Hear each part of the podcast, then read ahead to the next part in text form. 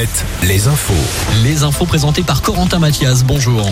Bonjour à tous. 994, c'est le nombre d'interpellations la nuit dernière en marge d'une quatrième nuit de violence partout dans le pays.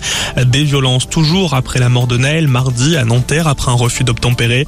Plusieurs manifestations dans nos régions. 300 personnes à Angers, Rennes et Bordeaux.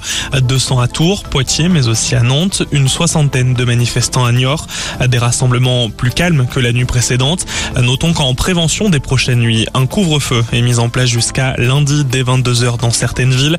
À Châteauroux, Amboise, Angoulême ou encore dans l'agglomération de Tours.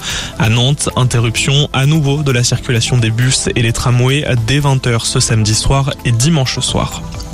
À Cholet, l'ancienne maison du maire de la ville, Gilles Bourdoulex, saccagée. C'est le maire lui-même qui en a fait l'annonce sur son compte Twitter hier soir. Des faits qui se seraient déroulés selon lui en fin de semaine. Des policiers ont réalisé des premières constatations hier soir. Le maire annonce qu'il va déposer plainte ce samedi. Deux Tourangeaux de 22 et 25 ans condamnés hier par la Cour d'assises spéciale de Paris. Le premier à deux ans de prison ferme, le deuxième à un an ferme. Condamnation pour association de malfaiteurs terroristes criminels. Les deux hommes membres de l'ultra-droite avaient créé un projet d'attentat en 2018.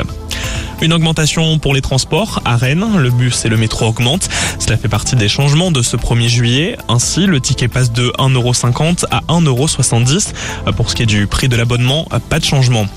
Dans le Maine-et-Loire, Angers, à l'époque du vintage ce week-end, l'Angers Vélo Vintage au programme jusqu'à demain, plusieurs randonnées de 30 à 105 km, 45 000 personnes attendues sur l'ensemble du week-end, 80 spectacles et animations rythmeront les festivités sur les parcours, à l'ouette et sur place. Voilà pour l'essentiel de l'info, retour de l'actualité à 9h.